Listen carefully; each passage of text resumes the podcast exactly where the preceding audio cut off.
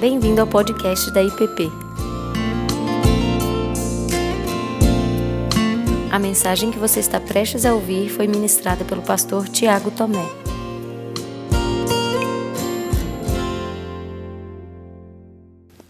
Vou pedir para que você me acompanhe na leitura. Eu vou fazer a leitura do capítulo 1 e do capítulo 2.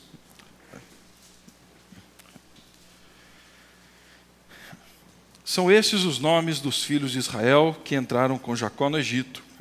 Cada um entrou com sua família. Ruben, Simeão, Levi, Judá, Issacar, Zebulô e Benjamim, Dan, Naftali, Gade e Aser. Todas as pessoas, pois, se, de, se descenderam de Jacó, foram setenta. José, porém, estava no Egito. Faleceu José e todos os seus irmãos e toda aquela geração. Mas os filhos de Israel foram fecundos e aumentaram muito, e se multiplicaram e grandemente se fortaleceram, de maneira que a terra se encheu deles. Entre mentes, se levantou o novo rei sobre o Egito, que não conhecera José. Ele disse ao seu povo: Eis que o povo dos filhos de Israel é mais numeroso e mais forte do que nós. Eia, usemos de astúcia para com ele para que não se multiplique, seja o caso que, vindo guerra, ele se junte com outros inimigos, peleje contra nós e saia da terra. E os egípcios puseram sobre eles feitores de obras para os afligirem com suas cargas. E os israelitas edificaram a Faraó cidades celeiros, Pitom e Ramsés. Mas quanto mais os afligiam, tanto mais se multiplicavam e tanto mais se espalhavam, de maneira que se inquietavam por causa dos filhos de Israel então os egípcios, com tirania, faziam servir os filhos de Israel. E lhes fizeram amargar a vida com dura servidão, em barro e em tijolos, e com todo o trabalho no campo, com todo o serviço em que na tirania o serviam. O rei do Egito ordenou as parteiras hebreias, das quais se chamavam Sifrá e outra Puá, dizendo: Quando servirdes de parteira às hebreias, examinai se for menino, matai-o, se for filha, que viva. As parteiras, porém, temeram a Deus e não fizeram como lhe ordenara o rei do Egito. Antes, deixaram viver os meninos. Então o rei do Egito chamou as parteiras e lhes disse: Por que fizeste isso e deixaste viver os meninos? Responderam as parteiras a Faraó: É que as mulheres hebreias não são como as egípcias, são vigorosas, e antes que lhe chegue a parteira, já deram luz aos seus filhos. E Deus fez bem às parteiras, e o povo aumentou e se tornou muito forte.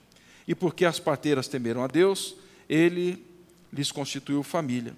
Então ordenou o Faraó a todo o seu povo, dizendo: A todos os filhos que nascerem aos hebreus lançareis no Nilo, mas toda filha deixareis viver. Foi-se um homem da casa de Levi e casou com uma descendente de Levi. E a mulher concebeu e deu à luz a um filho. E vendo que era formoso, o escondeu por três meses. Não podendo, porém, escondê-lo por mais tempo, tomou um cesto de junco, calafetou com betume e piche, e pondo nele o menino, largou no, no carriçal à beira do rio. A irmã do menino ficou de longe para observar o que lhe havia de, de suceder.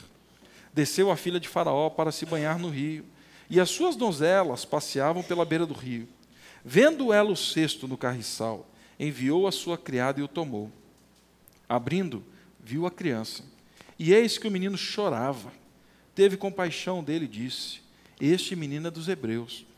Então disse sua irmã, a filha de Faraó: Queres que eu vá chamar uma das hebreias que sirva de ama e te crie a criança? Respondeu-lhe a filha de Faraó: Vá. Saiu, pois, a moça e chamou a mãe do menino. Então lhe disse a filha de Faraó: Levanta este menino, cria-mo, pagar-te-ei teu salário. A mulher tomou o menino e criou. Sendo o menino já grande, ela trouxe a filha de Faraó, da qual passou a ser filho. Esta lhe chamou Moisés e disse: Porque das águas o tirei. Até aqui. Pai Santo, temos aberto a tua palavra e pedimos que o Senhor, com graça e misericórdia, nos dirija nesse tempo de meditação. E que aquilo que essa narrativa, Pai, tenha a nos dizer, que o teu Santo Espírito faça e que o teu Santo Espírito aplique em nós, no nosso dia a dia, aquilo que o Senhor tem a nos dizer. No nome de Cristo Jesus, clamamos pela tua presença. Amém. Amém. Meus irmãos, nós e a nossa salvação, elas, a nossa fé, elas não são pontos isolados na história. Não tem como eu olhar para a história da minha salvação, do meu encontro com Cristo e acreditar que isso é um ponto único na história. Nós somos filhos de um pacto, nós somos filhos de uma aliança que foi feita e foi executada por Deus. A história da minha salvação, da sua salvação, a história da nossa fé, ela tem raízes bem mais longínquas e profundas do que nós podemos imaginar. Embora ela seja pessoal, e Deus um dia tenha te encontrado e tenha te chamado para Ele, a sua fé e a sua salvação é a manifestação daquilo que Deus vem fazendo há muitos e muitos anos, que Ele vem fazendo há décadas, séculos, há milênios. Tem a ver com aquilo que Deus vem fazendo na história, formando um povo para si. E a forma como nós entendemos a nossa salvação, a história da nossa fé, a forma como nós entendemos essa aliança, e a maneira como nós manifestamos isso no dia a dia, traz solidez para a fé daqueles que virão depois de nós. Traz segurança, traz sobriedade para aqueles que vão olhar para a fé. Vai traçar um caminho para que aqueles que vêm depois de nós conheçam essa salvação que é pacto de Deus. Livro do Êxodo, no capítulo 1 e 2, ele faz um resumo bem conciso daquilo que todo o livro do Êxodo vai falar. Ele vai falar desse pacto e dessa aliança, ele vai falar do reino de Deus manifesto em contraponto com o reino de Faraó, e vai falar do envio do mediador, daquele que libertaria o povo do Egito. E aí nós olhamos para a história, e eu queria caminhar um pouquinho nela antes de passar para algumas aplicações, mas Deus havia providenciado de forma graciosa um lugar para que Jacó e seus filhos, as doze tribos, pudessem sobreviver. Isso acontece lá em Gênesis, na época da grande fome e da grande seca. Isso está lá atrás. E eu creio que todos se lembram da história de José. Como José foi vendido para escravos, como José sofreu. No final da história, ele olha para os irmãos e fala assim: Não foram vocês que fizeram isso a mim, mas foi Deus que fez isso para que um dia eu pudesse socorrer vocês. E lá no Egito, então, Yahvé se lembra do seu pacto, ele se lembra da sua aliança com o seu povo. E isso está em pleno acordo, meu irmão, com aquilo que Deus havia dito, não a Jacó, mas se a gente voltar lá atrás em Gênesis 15, o que ele disse a Abraão. Isso não somente com relação à numerosa descendência, mas também que um dia eles seriam escravos no Egito. Se você olhar em Gênesis 15, verso 13 e 14, você vai encontrar a seguinte declaração: Então o Senhor disse: Fiquei sabendo com certeza, fique sabendo com certeza, que os seus descendentes viverão num país estrangeiro. Ali serão escravos e serão maltratados durante quatrocentos anos. Mas eu castigarei a nação que vos escravizar, e os seus descendentes, Abraão, sairão livres levando muitas riquezas. Os primeiros versos, então, de Êxodo, eles vão lembrar dessa história. Eles não são necessariamente uma genealogia, mas ele vai se conectar com toda essa história de Gênesis, de um povo que foi prometido, do povo da aliança, da bênção de Deus sobre esse povo. E aí o doutor Bruce Waltke, no seu comentário do Antigo Testamento, fazendo uma paráfrase de uma teóloga norte-americana, ele diz que nós jamais vamos compreender o que a Bíblia quer nos dizer se nós não entendermos a forma como a Bíblia quer nos dizer.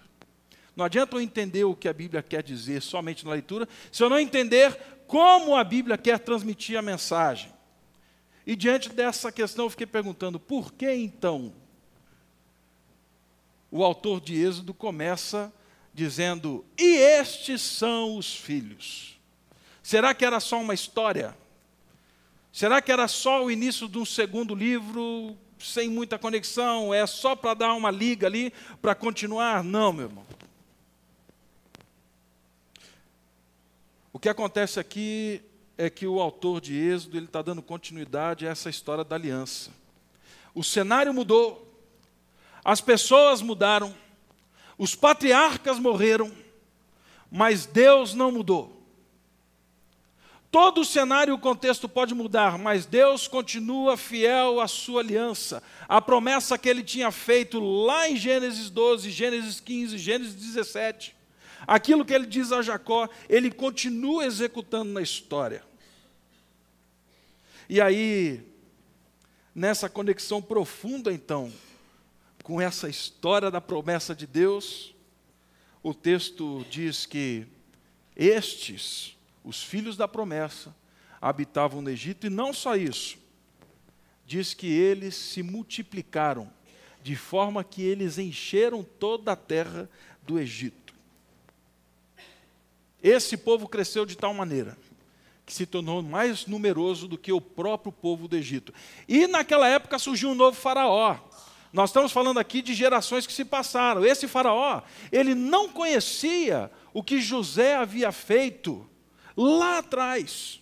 Não tinha consideração, a palavra quer dizer isso, ele não, não é só de não se lembrar, ele não tinha consideração, ele não levava em consideração aquilo que Moisés tinha feito de bom na sua terra. E se esquecendo disso, então, ele fica assustado. E ele fica assustado porque o povo israelita aumenta, e esse povo israelita aumentando coloca em risco o meu reinado eles colocam em risco a minha terra. E aí então, com medo de uma crise, tanto de uma revolta civil, como talvez uma debandada que causaria um problema socioeconômico muito grande no Império do Egito, Faraó decide criar um plano para que os egípcios crescessem, para que os israelitas diminuíssem e assim o reino de Faraó se expandisse. E qual foi a primeira estratégia dele? Ele traça duas, três ele fala assim: nós vamos conter o nascimento de meninos. E ele tem aqui uma primeira, uma primeira estratégia.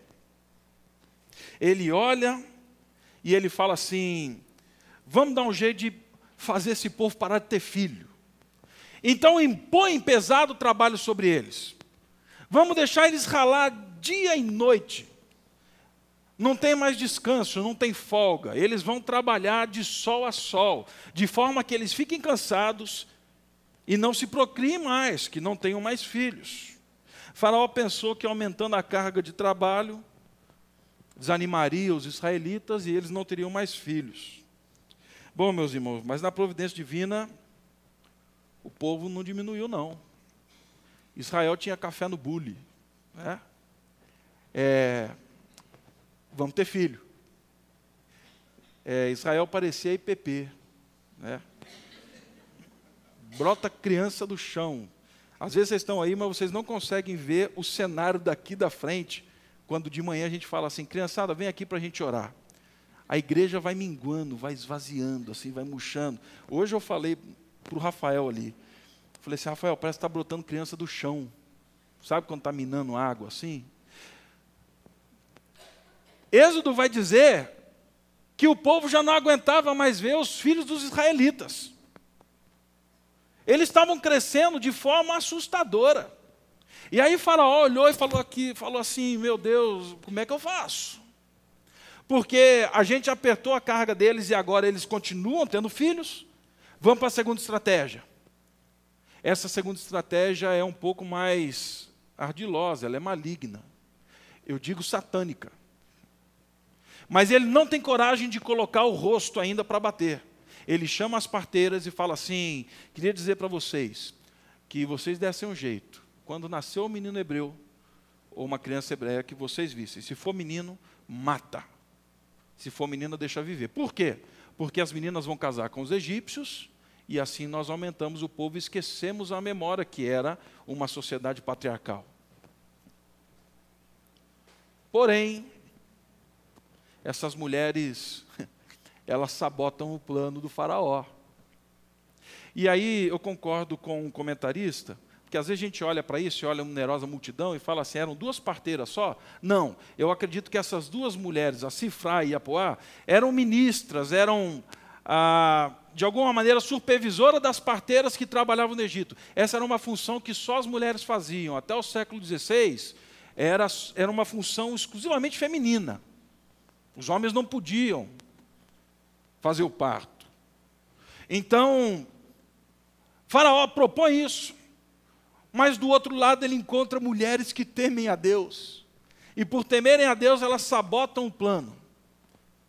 Eu confesso para vocês que lendo, lendo, lendo o texto e lendo muitos comentaristas, eu não consegui perceber se, quando elas falam com o Faraó, se elas estão mentindo ou se elas estão falando verdade. Fato é que elas estão diante do imperador, diante daquele que é considerado o Deus do universo na época, e falam assim: quando a gente chegar lá, elas já tiveram um filho. Não tem jeito. E aí agora não é só Faraó que está zangado, mas todo o povo. E aí a maldade vem à praça pública a maldade das caras. E Faraó diz assim: vamos resolver esse negócio? Todo menino que nascer hebreu, que seja lançado no Nilo, que ele morra afogado, ou que os crocodilos que habitavam o Nilo comam essas crianças. Nós não sabemos quanto tempo isso durou. Nós não temos ideia de quanto tempo isso aconteceu. Creio eu que foi uma das maiores chacinas, maior infanticídio já visto na história acontece exatamente exatamente nesse momento. E aí então, quando a maldade das caras, quando a maldade decide realmente romper com o povo do pacto, o povo da aliança, o povo de Deus, ironicamente, e sustentando, sustentando e cumprindo a aliança, Deus usa o rio Nilo para salvar o libertador e o mediador e mais. Não existia lugar mais seguro para essa criança crescer do que na casa do próprio assassino. E Deus fala assim: Eu vou cuidar desse libertador um instrumento que tem sido instrumento de morte, vai ser agora o meio para salvá-lo. E mais, vou salvá-lo, vou dar que a criação dele inicial seja entre os hebreus, dentro de casa, com a mãe e com o pai. Depois ele vai ser guardado no ninho do assassino, na casa de Faraó ele vai aprender todas as estratégias de liderança e tudo aquilo que tem que acontecer. E nesse processo, onde o povo clamava e chorava e se angustiava, um processo de 40 anos, Deus vai preparando o mediador, Deus vai preparando o libertador da história. Se você olhar no capítulo 1 e 2, você vai perceber que o nome de Deus quase não aparece. Se eu não me engano, aparece só duas vezes. Mas Deus não precisa a todo tempo estar tá balançando a bandeira e falando assim: Eu estou trabalhando. Não. Porque Ele fez um pacto, Ele fez uma aliança. E esse povo é guardado por Ele. E a gente começa a perceber isso na história. Bem, o que isso tem a ver comigo, cara pálida? Que essa história tem para me dizer hoje? Bom, nessa nossa introdução ao livro do Êxodo, nessa série de mensagens, eu queria fazer somente três apontamentos. Talvez não citados declaradamente no texto que nós lemos, mas eles são nítidos. Esses três apontamentos se relacionam com essa estrutura toda de Êxodo presente no capítulo 1 e 2 pacto, reino e mediador, libertador.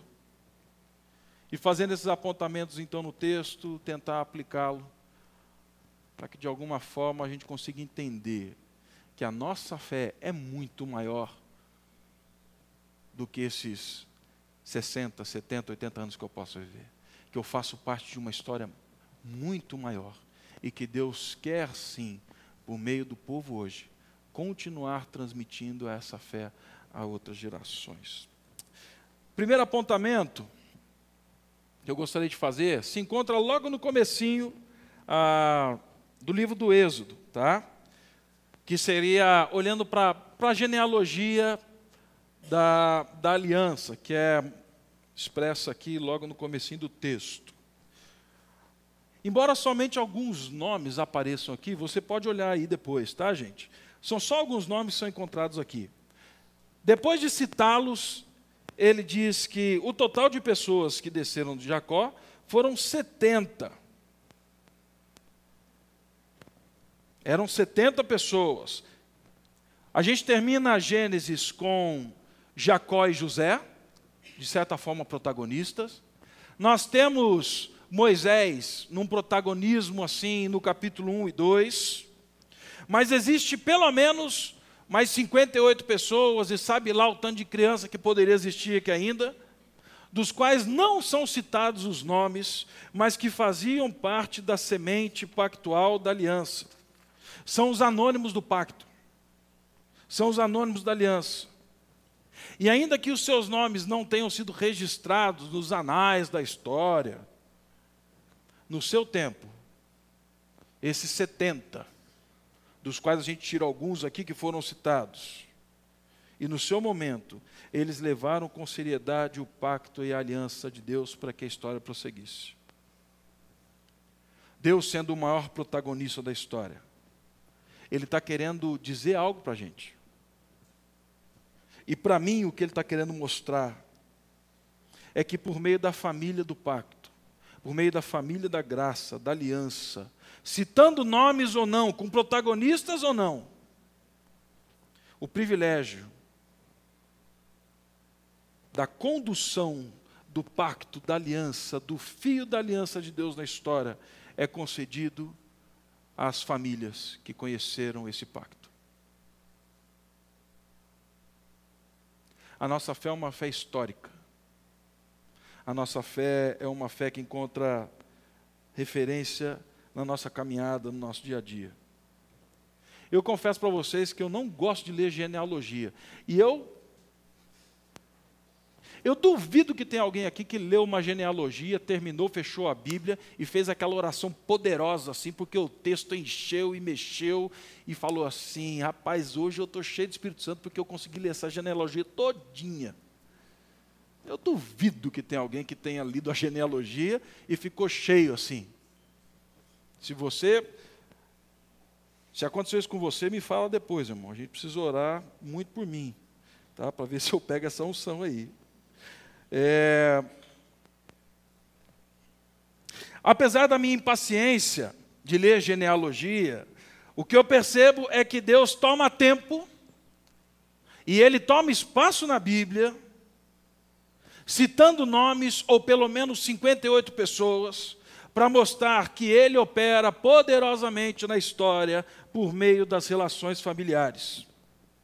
O Novo Testamento inicia assim, uma longa genealogia, e quando chegou a plenitude dos tempos, Deus enviou seu filho ao mundo, e ele fez questão de reiterar uma genealogia, dizendo para mim e para você, numa voz clara, em alto e bom som, que o fio do pacto, o fio da aliança de Deus na história, com você e comigo, ele corre por meio das famílias. E veja bem, não são famílias perfeitas, mas são famílias que atentaram para a sua história.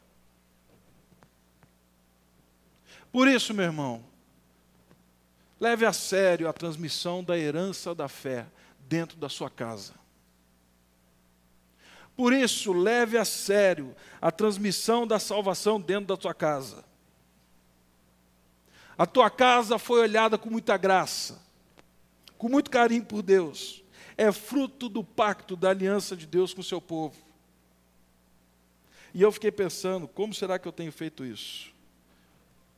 Confesso para vocês que, se não poderia ser melhor, eu tenho muito que aprender. na minha relação com a minha filha e com a minha esposa. Como nós estamos fazendo isso dentro de casa? Olhando para esse texto, eu vi que eu não posso tratar com desatenção essa tão grande herança. Eu preciso assumir a responsabilidade dessa salvação e dessa história que Deus me deu. A minha fé não pode parar em mim. A minha fé ela tem continuidade. Ela deve prosseguir para que nos séculos vindouros, para que lá na frente, assim como nós somos o século vindouro do passado, para que as pessoas possam olhar e verem a manifestação da suprema riqueza da graça de Deus em bondade de Cristo Jesus, como Paulo fala lá em Efésios.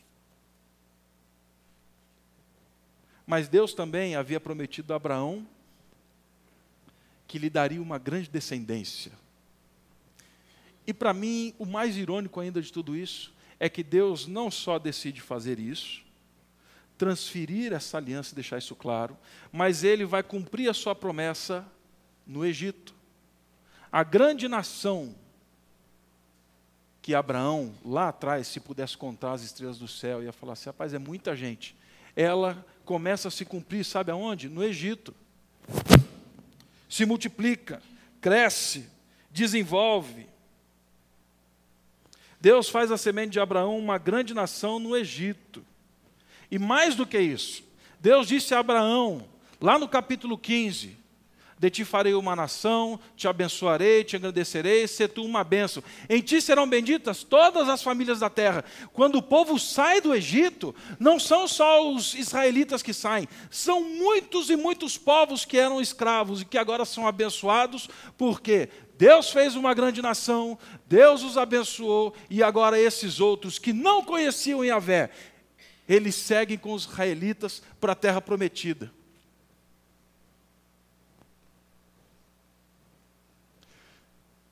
Deixa eu tentar chegar um pouquinho mais no que eu quero dizer. Essa semana nós tivemos um pequeno grupo aqui dos casais. E nós começamos com uma dinâmica muito simples. Fale o seu nome e conte do seu sobrenome. Aí eu comecei com o meu. Meu nome é Tiago.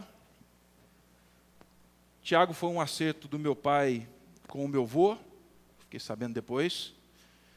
É, eu nasci no mesmo dia que ele. Era para ser Valdir, o nome do meu pai, mas ele falou assim: Eu não quero o outro Valdir porque a minha história passada não me alegra muito, então vamos colocar o nome de Tiago. E colocaram Tiago. Tiago Tomé. O Tomé vem da herança materna. Meu avô, um homem muito crente, criou os filhos dentro do Evangelho. Alguns seguiram, outros não. Mas algo que é único na família é que tanto os que estão no Evangelho como os que se desviaram do Evangelho, eles olham para o vô dito, que já faleceu, e têm ele como um homem sábio, um homem de oração, um homem temente a Deus e que conhecia a palavra de Deus. O Conceição vem da família do pai, uma família inicialmente desestruturada, sincretista, caminhando entre o catolicismo, o espiritismo e algumas outras coisas mais. Uma família muito pobre, o meu avô pedreiro, ah, muito dado à bebida e muito violento. Uma família que cresceu durante anos sem expressões de afeto. Mas um dia, a família Tomé se encontra com a família Conceição a família do pacto se encontra com o povo estrangeiro. E Deus, graciosamente, Ele entra na história. E por meio de Cristo Jesus, Ele começa a salvar essa família. De forma que veio um para o Evangelho, veio outro para o Evangelho, veio outro para o Evangelho, veio outro, outro, outro. E hoje eu olho para os meus primos, e hoje eu olho para as minhas sobrinhas, filhos dos meus primos, e gente que necessariamente não conheceu o anônimo Benedito Tomé. Mas de gente que hoje sabe Quem é o Senhor da sua vida, da sua história? Deus.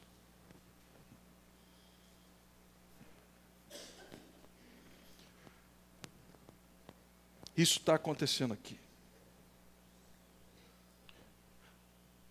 Onde o pacto chegou, onde a aliança chegou, ela não só salvou, mas eu confesso para vocês que eu tenho visto algo maravilhoso, que é a transformação de um sobrenome. Os Conceição tem a cara fechada, gente. Os Conceição tem a expressão que às vezes você me vê parado e fala, está bravo, pastor? Não, não estou não, eu estou bem. Mas você está bravo. Não estou, estou bem. É,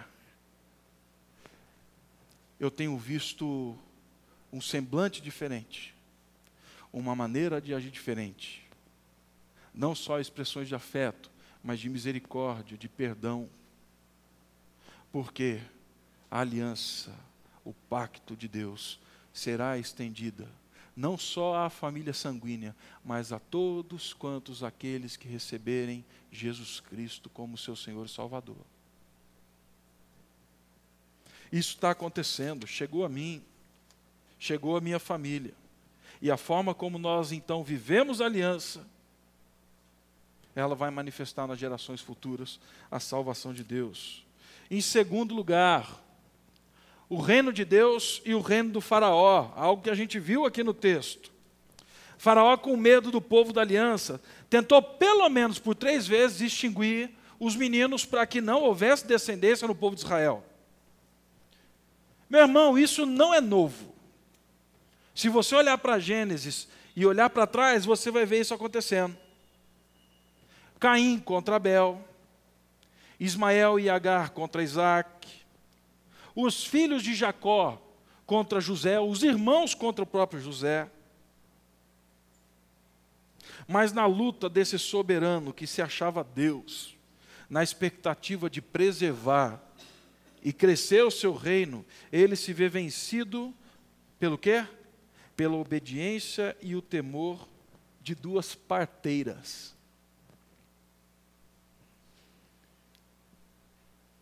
Isso daqui tem algo a nos dizer como o reino de Deus funciona. Por meio do temor e da obediência, Faraó foi vencido.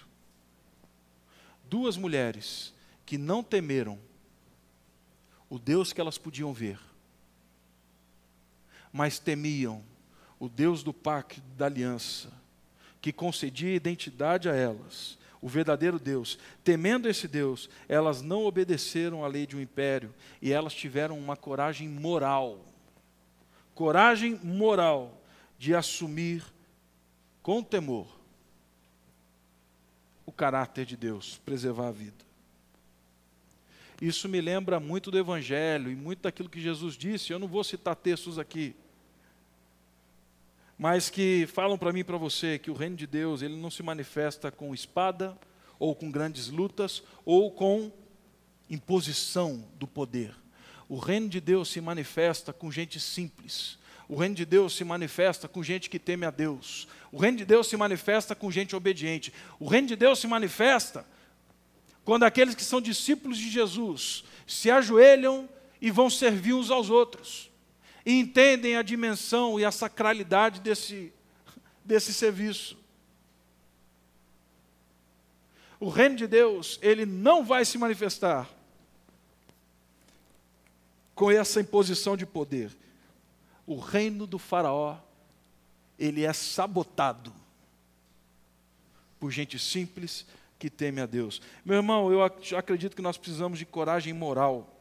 E nós precisamos de convicção pactual. Ou seja, eu sei quem eu sou nessa história da aliança. Para nós não cedermos às pressões que nós vivemos no trabalho, no colégio, na faculdade, no clube, nos meios onde eu ando. Quais são hoje as posturas que o pacto de Deus, que a aliança de Deus e o compromisso com o povo de Deus, com essa grande história, pedem de você?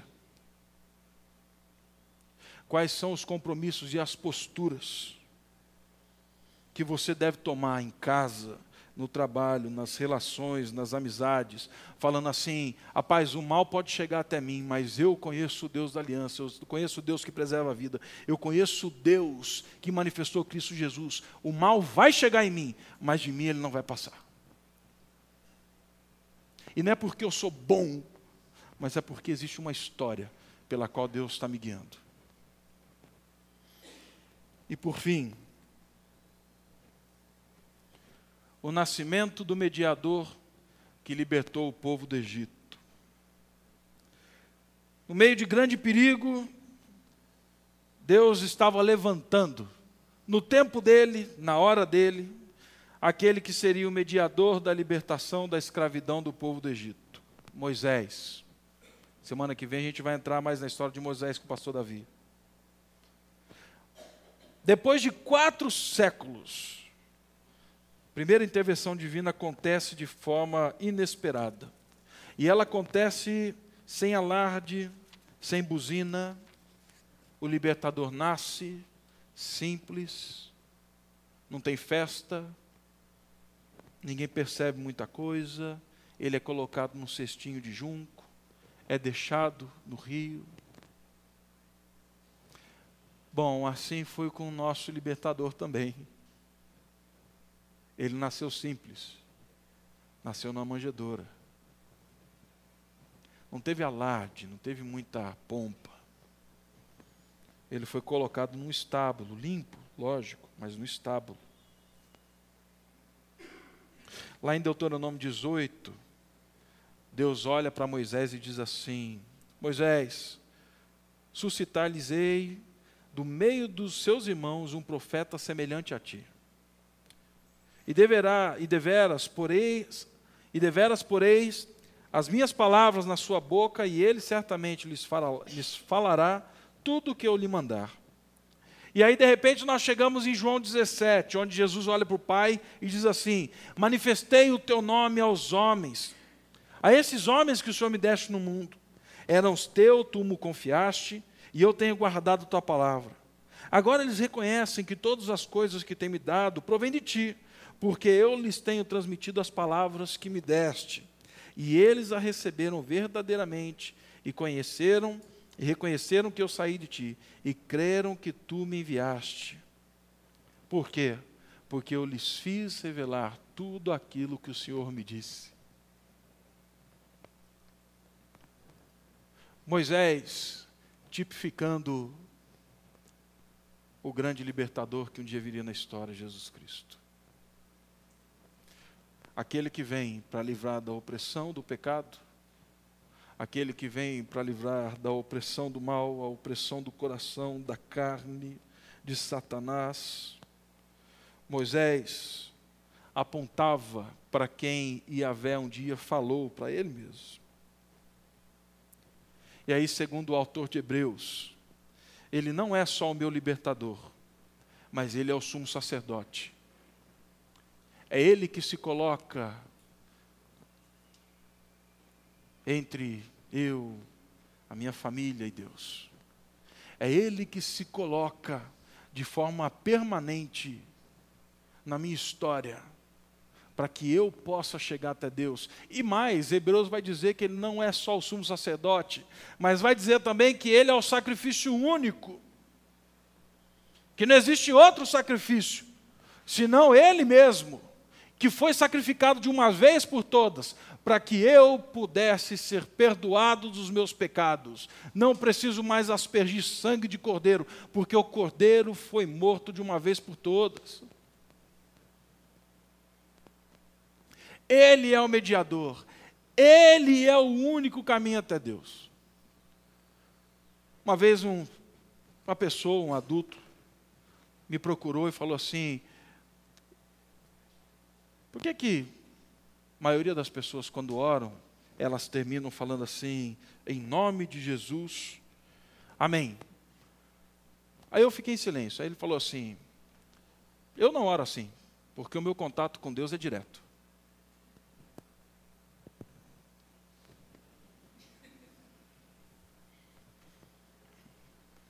Fiquei até com medo, gente. Vai que ele brilhava em luz ali e eu caía, né?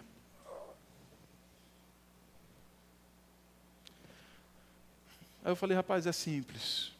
Eu não estou nesse, eu estou nesse pé ainda não. Eu oro em nome de Jesus porque foi Ele que me salvou. Eu oro em nome de Jesus porque foi por Ele que eu fui liberto do pecado. Eu oro em nome de Jesus porque Ele é o advogado que intercede junto ao Pai por mim todos os dias, a toda hora, a todo momento. Eu oro em nome de Jesus porque foi o sacrifício dele único, suficiente, que me deu vida. Eu oro porque Ele é o caminho, a verdade e a vida, e não tem como eu chegar no Pai senão Ele. Eu oro porque na hora que Deus me vê, Ele não vê só o Tiago, mas Ele vê o Tiago lavado pelo sangue do Cordeiro, o mediador, o libertador. Então, meu irmão, está na hora de você parar e repensar, porque se você tem o papo direto com Deus, sei não, hein? Tem alguma coisa que está fora do prumo.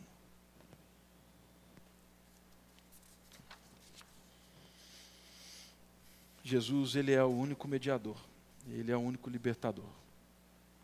Sem ele, eu e você, nós continuaríamos escravos do pecado, escravos do Egito, achando que os melões e os pepinos e os alhos porós, como eles dizem em alguns textos lá no Antigo Testamento, que isso sim é vida. Enquanto Jesus está falando assim, rapaz, eu sim tenho vida em abundância para você. E não é essa mesquinharia, não é essa micharia que o Egito dá para você, enquanto você satisfaz, satisfaz os desejos dele. Ele levanta o mediador que vai libertar o povo, apontando para Jesus Cristo que um dia viria, que é muito maior que Moisés, que nos conduz até Deus. Assim, meu irmão, Êxodo não é só uma história para ser contada. Nós não vamos entrar esses dias aqui numa história que é só a gente relembrar né, algumas coisas da Bíblia. Tal. A gente entra em Êxodo porque Êxodo conta a nossa história. Êxodo mostra para mim e para você que a nossa história de fé e salvação ela é muito maior do que esse pequeno ponto na história que é a minha vida. Que eu faço parte de algo que Deus vem fazendo na história. Por isso, eu tenho que ter uma grande responsabilidade com essa herança que Deus tem me dado. Ele falou assim: vem aqui, você vai fazer parte disso. A gente olha para Êxodo e vê o Deus e o povo da aliança. Esse Deus é o seu Deus esse povo continua sendo o povo da aliança. Esse povo somos nós. Com a grande responsabilidade de manifestar essa salvação às gerações vindouras. O que ele tem feito por nós. Vamos orar?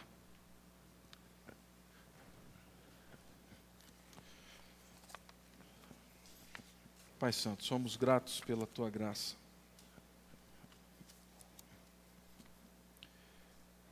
Reconhecemos que, às vezes, a nossa forma de olhar para aquilo que o Senhor fez por nós é tão pequena, é tão frágil, é, é, é desatenta. Mas eu peço que o Senhor Desvende, Pai, aos nossos olhos. Aquilo que o Senhor tem feito na história, para nos mostrar a beleza, a magnitude do Teu chamado, Pai. Que os nossos olhos, Pai, se abram, para que a gente caminhe de forma responsável com a transmissão da fé dentro dos nossos lares e não só dentro dos nossos lares, mas também no meio em que o Senhor nos colocou para viver. Porque em Cristo Jesus, todas as famílias serão benditas na terra. Aquelas com quem nós convivemos, da forma como foram alcançados também, Pai, que seja com eles. Pai Santo, dê-nos a coragem moral de manifestar o Teu reino no meio de um mundo tão caótico, tão sombrio. E, sobretudo, Pai, que Teu Filho Jesus, o mediador e libertador da nossa salvação e aquele que nos deu vida, esteja sempre diante dos nossos olhos e que haja em nós disposição, não só de glorificá-lo, não só de exaltá-lo, mas também de proclamá-lo, Pai. Para que tantos e tantos e tantos, de toda raça, tribo, língua, nação, de todos os lugares de Brasília, de todos os bairros, confessem que Ele é o Senhor, para a glória do Teu nome. Assim pedimos no nome dEle. Amém e amém.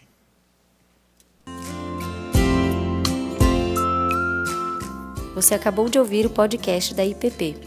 Para saber mais, acesse nossa página em www.ippdf.com.br.